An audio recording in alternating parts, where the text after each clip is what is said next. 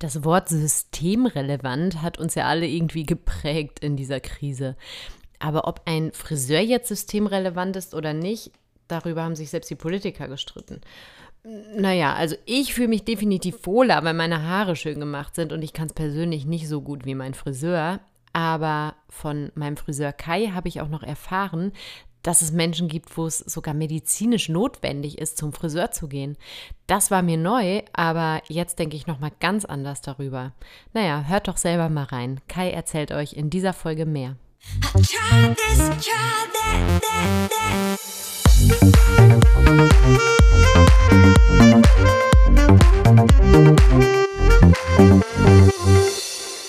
Freue mich heute ganz besonders, meinen Friseur, den Kai, heute in meinem Podcast begrüßen zu dürfen. Hallo Kai. Hallo Anne, moin. Ne? Schön, dass du bei uns bist. Kai, ähm, ich würde dich jetzt ja vorstellen, wie ich schon getan habe, als meinen Friseur. Ich glaube, wenn ja. du dich selber einmal vorstellst, kannst du vielleicht ein bisschen mehr erzählen.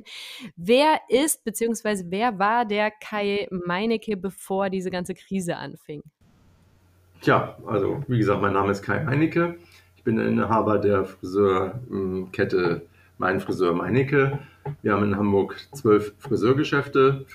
Und wer war ich vor dem Lockdown? Ja, vor dem Lockdown waren wir, glaube ich, eine ganz erfolgreiche Friseur-Unternehmerfamilie, die in den letzten, oh, wie viele Jahre, ich sage jetzt mal 50, 60 Jahre schon auf dem Markt in Hamburg ähm, ja, zugange ist und wir haben in den letzten 60 Jahren, glaube ich, über 300 Azubis ausgebildet und unglaublich viele Friseurinnen eingestellt und im Unternehmen.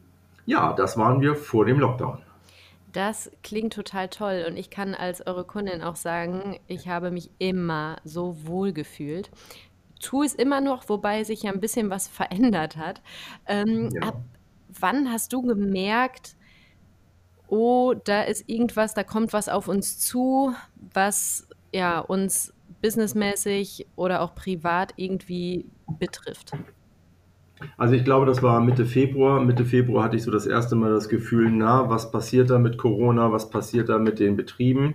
Das hat sich dann im Prinzip fast von Tag zu Tag äh, verschlimmert, dieses Gefühl. Und dann war ja Anfang März klar, dass wir über kurz oder lang schließen müssen. Der Einzelhandel wurde ja zuerst geschlossen und da hatten wir Friseure ja noch so ein bisschen Gnadenfrist, weil wir zu dem Zeitpunkt mal systemrelevant waren. Wir haben aber gemerkt, dass die Umsätze zu der Zeit auch schon massiv eingebrochen sind, weil die Kunden natürlich auch Angst hatten, so wie wir selber auch. Und dann war es eigentlich eine Woche, bevor wir endgültig geschlossen haben, klar, dass wir zumachen müssen. Mhm. Ja. Das war, ich habe es jetzt zeitlich gar nicht mehr so am Schirm. Also für mich war irgendwie Anfang März, da habe ich noch gedacht, ja, die Großevents, die werde ich als Saxophonistin nicht spielen können. Aber so, dass es wirklich so auch die Friseure trifft, das wundert mich jetzt, weil klar, du warst in dem Business, aber für mich war das in dem, zu dem Zeitpunkt noch überhaupt nicht klar. Von wann bis wann mhm. hattet ihr dann geschlossen? Ich glaub, wir hatten vom 15. März ähm, an geschlossen und der erste Tag, wo wir geöffnet hatten, war der 3. Mai. Oje, das war ja doch länger, als ich irgendwie im Kopf hatte. Ja, und, und wie ging es dann weiter? Im Sommer hat das Geschäft dann wieder geboomt? Sind dann alle sofort zum Friseur gerannt? Also der ähm, Mai war natürlich ein bombastischer Monat. Da hatten wir wahnsinnig viel zu tun. Ähm, dann kam der Juni, der war auch noch sehr gut. Und im Juli, August kam so ein bisschen das typische Sommerloch. Da hatten wir dann etwas weniger zu tun. Aber dann die Jahresendrallye entwickelte sich wirklich positiv, bis dann, sage ich mal, Ende Oktober klar war, wir bekommen wieder einen ähm, wie heißt das, ein Teil-Lockdown für Restaurants, äh, Gastronomen und so weiter.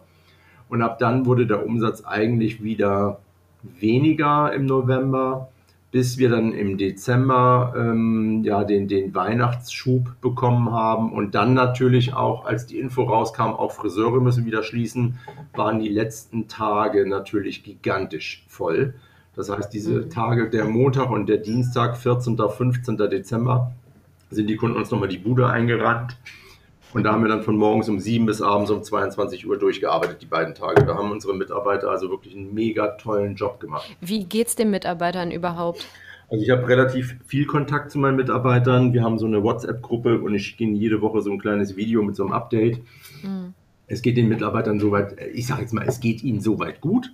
Wir haben auch keinen Corona-Fall bis jetzt innerhalb der Firma gehabt. Ähm, aber die wollen alle wieder arbeiten, denen ist langweilig. Und natürlich durch das Kurzarbeitergeld fehlt natürlich auch wirklich äh, ein bisschen Geld im Portemonnaie. Ne? Mm, klar. Kurzarbeitergeld ist dann gerade mal 60 Prozent oder 80? Ne, 60 Prozent. Ja, zwischen 60 und ähm, 80 Prozent. Das hängt davon ab, wie die Lebensumstände sind. Ja, ach krass. Na. Und ähm, du sprachst jetzt an, dass ihr mal systemrelevant wart. Was bedeutet das? Ja, zu dem Zeitpunkt, als der erste Lockdown war, hat man gesagt, also die Friseure sind äh, relativ wichtig für das Wohlempfinden der Menschen und deswegen dürfen die Friseure ein bisschen länger aufbleiben. Ähm, das wurde dann aber relativ schnell revidiert. Kannst du dir das irgendwie erklären? Weil ich kann es mir tatsächlich nicht erklären und ich habe das auch gedacht, zumal ja auch im September noch eine Schlagzeile überall auf den Zeitungen war, dass äh, Jens Spahn sagte, also mit dem Wissen von heute würden wir Friseure und Einzelhandel nicht mehr schließen. Und zwei Monate später, boom, zu. Wie erklärst du dir das, dass es plötzlich nicht mehr systemrelevant war? Ja, es war ja für uns auch sehr überraschend, denn es gibt ja beim Friseur keine Ansteckung mehr. Es gab keine. Wir hatten bei den eigenen Mitarbeitern keinen einzigen Corona-Fall und wir hatten keine einzige Kundin, die sich rückgemeldet hat, ähm, dass sie jetzt irgendwie eine Ansteckung hatte. Und ich habe viel mit der Innung gesprochen, natürlich in der Zeit und mit der Handwerkskammer. Und die haben auch gesagt, dass es deutschlandweit eigentlich keine Ansteckungen, die nachweislich beim Friseur erfolgt sind. Und deswegen haben wir es auch nicht ganz verstanden, warum wir dann wieder schließen mussten. Zumal ihr euch ja auch tatsächlich, das habe ich ja selber als Kundin mitgekriegt, also wirklich super vorbildlich an alle Maßnahmen gehalten habt, von ähm, Kontakt äh, ausfüllen, nachverfolgen für den Fall der Fälle über, ähm, also ich weiß noch, man wurde auch immer mit Desinfektionsspray empfangen.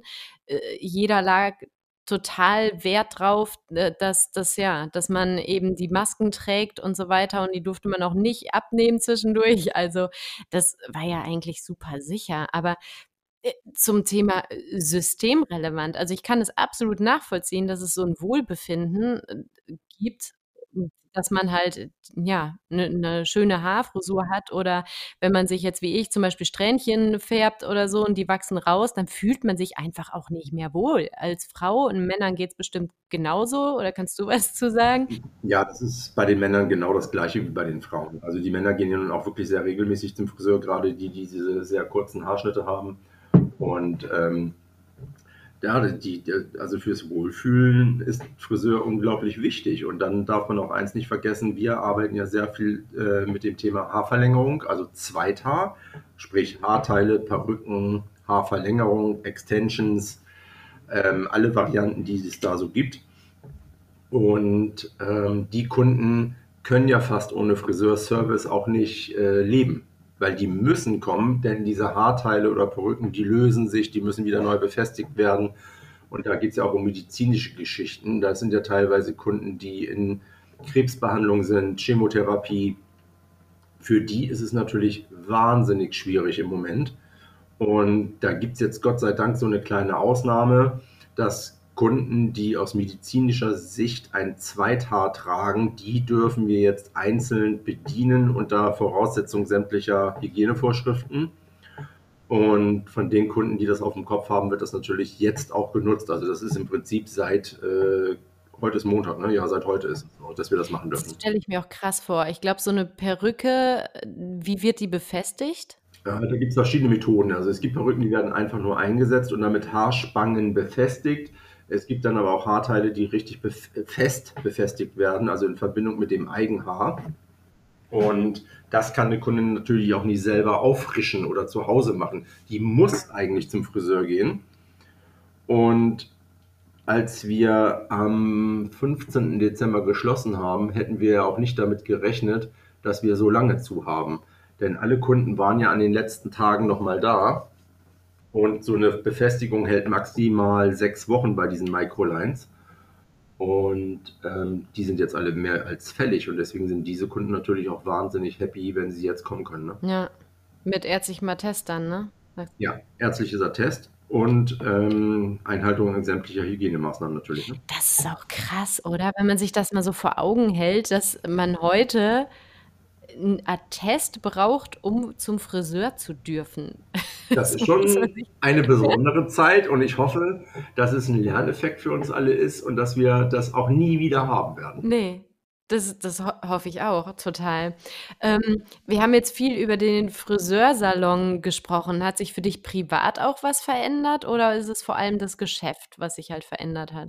Also in erster Linie das Geschäft. Äh, Im Privatleben hat sich das bei mir geändert, was sich bei allen Menschen geändert hat. Ich kann halt nicht mehr essen gehen, ich kann nicht zum Sport gehen, ich kann mich nicht mit Freunden treffen. Ähm, das hat sich natürlich deutlich geändert und dementsprechend haben wir unser Privatleben so ein bisschen den Umständen angepasst. Wir haben jetzt also viel im Garten gemacht, viel zu Hause gemacht. Meine Frau und ich haben festgestellt, dass wir wunderbar zusammenpassen nach 26 Ehejahren. Ach, das denn wir sind schön. uns nicht auf den Wecker gegangen bis jetzt. Gibt es bestimmt auch andere. Ja, auch das, ja, eben, deswegen. Und ähm, wir haben auch tatsächlich innerhalb der Firma ähm, ja leider Beziehungen, die nicht äh, den Lockdown überleben. Oh nein. Und ähm, ja, nee, das hat sich, also das war für uns eine positive, äh, ähm, wie soll ich sagen, eine positive Erkenntnis, dass wir gemerkt haben, wir nerven uns nicht. Mhm. Und meine Kinder sind natürlich auch zu Hause. Mein Großer macht eine Ausbildung zum Koch. Der war jetzt, ne, der ist ja schon seit Monaten zu Hause. Und mein Kleiner arbeitet im Kfz-Bereich. Der hatte jetzt Gesellenprüfung in der Zeit. Also auch das hat wunderbar geklappt mit den Jungs, ähm, weil die dann sich auch nicht mit ihren Freunden treffen, sondern auch dann zu Hause sind. Aber das war alles okay. Also wir sind, äh, wir kommen zu Hause wirklich gut zurecht mit den ganzen Umständen. Das ist auf jeden Fall schön. Aber ich kann mir vorstellen, ähm, so als Friseur, ich weiß ja auch, wie ihr mit euren Kunden umgeht. Ihr habt da ja auch irgendwie, ihr liebt ja eure Kunden. Also so wirkt es zumindest für mich immer, wenn ich da bin. Und dass dich das auch emotional beschäftigt, oder? Wenn da jetzt eine Kundin ist, die Chemo kriegt, die eine Perücke hat und eigentlich alle zwei, drei Wochen äh, die Perücke neu ausgerichtet haben muss und dann nicht kommen kann, hast du da irgendwie was miterlebt von Kunden? Naja, es gibt Kunden, die sind natürlich wirklich fix und fertig. Also die, die dann auch am Telefon ähm, kurz vorm Weinen sind und ähm, sich dann gar nicht mehr raustrauen. Man muss überlegen, das ist für viele Frauen natürlich eine ganz, ganz hoch emotionale Sache. Und gerade wenn es dann in den medizinischen Bereich reingeht, dass sie keine Haare mehr haben durch Chemotherapien etc., für die ist das natürlich ähm, umso schlimmer. Und ja, also da gibt es äh, einige Telefonate, wo wir dann aber natürlich auch versuchen, den Kunden, soweit es geht, Tipps und Tricks zu geben, Hilfen, was auch immer möglich ist. Mhm.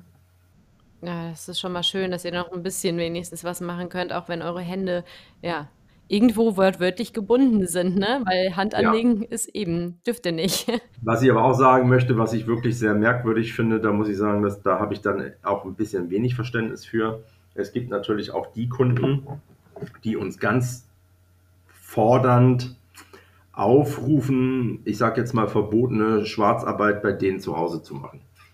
Und ähm, die wirklich anrufen und sagen, Mensch, da kann doch jemand zu mir nach Hause kommen und ich bin doch schon lange Kunden bei Ihnen, da können wir doch eine Ausnahme machen und ich habe doch kein Corona.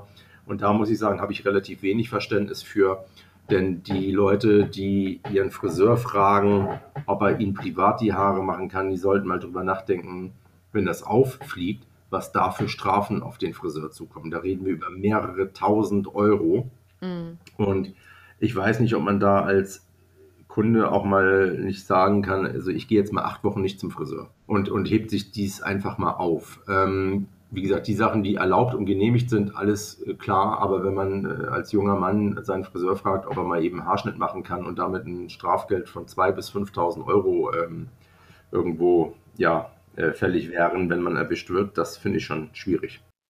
Das zeigt ja auch ein bisschen so die Verzweiflung, oder, der Kunden? Ja, absolut, keine Frage, aber äh, letzten Endes Vernunft haben wir ja irgendwie Ja. alle, ne? Ja, ja, klar. Wir können ja nichts für die Situation. Wir genauso wenig wie jeder, jeder andere. Und ähm, ich glaube, dass wenn wir da alle jetzt äh, uns vernünftig dran halten, dass wir dann auch wirklich in ein, zwei Monaten durch sind mit dem Thema. Ja, hoffentlich spätestens. Naja, ich gehe davon aus, dass wir zum 1. März äh, hoffentlich wieder öffnen können. An den 15. Februar glaube ich persönlich nicht so richtig. Aber ich denke, dass wir vielleicht zum, zum 1. März den Montag, ähm, ich glaube, ist ein Montag, ja, ist ein Montag, öffnen können. Ja, ich denke auch, dass so Schulen und Friseure als nächstes oder als erstes dran sind, ähm, hoffe ich auch, also für, für alle Beteiligten. Ähm, hast du irgendwelche Wünsche für das weitere Jahr? Beruflich, privat? Also ich habe, oh ja, für dieses Jahr habe ich tatsächlich viele Wünsche. Also geschäftlich habe ich erstmal den Wunsch, dass wir irgendwann wieder öffnen dürfen und dass es dann auch wirklich die letzte Schließung war. Dann würde ich mir wünschen, dass wir endlich mal die Überbrückungshilfen 3 beantragen können, die für uns Friseure in dem Fall zuständig sind. Das heißt, wir haben ja eine Menge Zusagen an, an äh, dringend notwendiger Unterstützung von staatlicher Seite. Aber es hilft uns alles nichts, wenn wir es nicht langsam mal beantragen können. Oh Gott. Seid ihr genauso betroffen wie Restaurant und Hotel? Da hatte ich auch schon ein paar Gespräche. Ja, die Restaurants und Hotels konnten ja wenigstens die Anträge schon stellen und haben jetzt schon mal so eine Art Abschlagszahlung bekommen. Aber wir können ja noch nicht mal die Anträge stellen. Und das müsste jetzt langsam mal dringend passieren. Ähm, privat würde ich mir das Gleiche wünschen, dass wir uns irgendwann im Sommer, im Herbst wieder mit Freunden treffen können, im Garten grillen können. Ähm, ich habe für Ende September einen kleinen Urlaub geplant. Ich hoffe, dass ich den antreten kann. Das wünsche ich mir für mich privat. Denn da war ich im letzten Jahr tatsächlich wie viele auch ein bisschen gekniffen, weil meine Frau und ich sind letztes Jahr 50 geworden. Wir hatten silberne Hochzeit gehabt letztes Jahr. Und alle Feierlichkeiten und kleinen Urlaube sind komplett ins Wasser gefallen. Das ist jetzt so eine ganz persönliche Geschichte, die jetzt nicht le lebensnotwendig ist. Also ich finde, äh, für jeden Menschen, der gestorben ist an Corona, äh, kann ich darauf locker verzichten. Aber ich würde es mir einfach für dieses Jahr ab Sommer wieder wünschen, dass wir uns wieder halbwegs frei und normal bewegen können und dass alle Restaurants wieder aufhaben und vor allen Dingen auch die Künstler alle wieder arbeiten können. Denn die hat es ja noch mal härter getroffen als uns. Ja, absolut. Oh, kann ich auch alle Wünsche unterschreiben. Sehe ich genauso. Ja.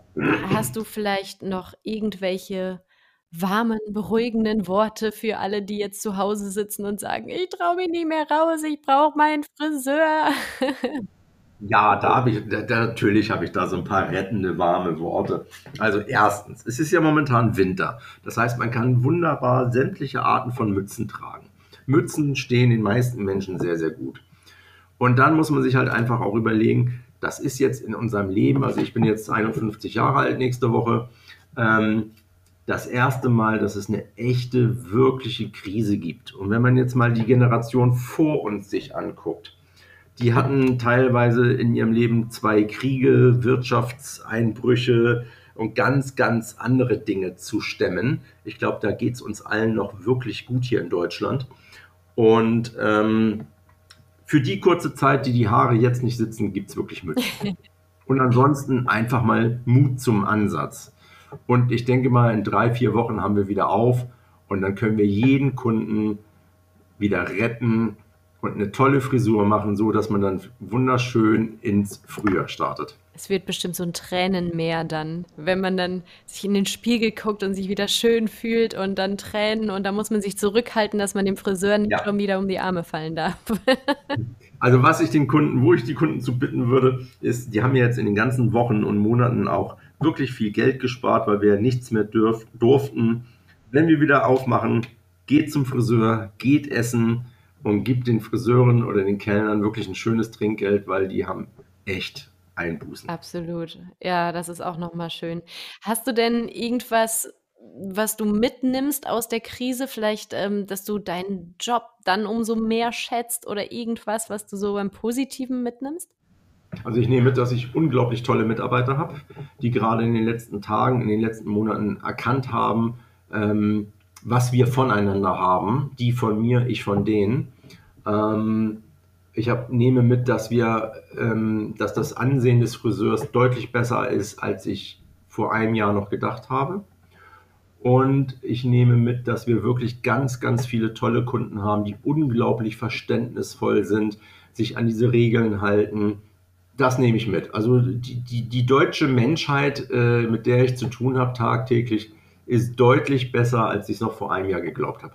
Ach, wie schön. Das sind schöne Abschlussworte. Vielen, vielen Dank für das Gespräch, lieber Kai. Anne, ich danke dir. Es hat mir Spaß gemacht und gerne wieder, wenn du mal irgendein Thema hast. Bestimmt. Ich komme auf jeden Fall gerne auf dich zurück. Ja, und wenn ihr jetzt als Zuhörer sagt, Mensch, wer ist denn dieser coole, sympathische Friseur? Ich verlinke euch alles, was euch zu ihm bringt, in den Show Notes und freue mich auch auf den Austausch mit euch. Habt ihr noch Fragen an ihn? Habt ihr etwas Neues gelernt? Oder gibt es sonst etwas, was ihr noch loswerden wollt? Lasst uns in einen Austausch kommen. Über Instagram bin ich erreichbar, Saxophonistin Hamburg, zusammengeschrieben mit PH. Und weil ich des häufigeren gefragt wurde, ja, der Jingle am Anfang und am Ende dieses Podcasts ist mein eigener Song, Try von Liam van Heid und Anela Sastra. Den gibt es überall auch kostenlos, je nachdem, wo ihr Musik streamt, auf Spotify, iTunes, wo auch immer, Google Play.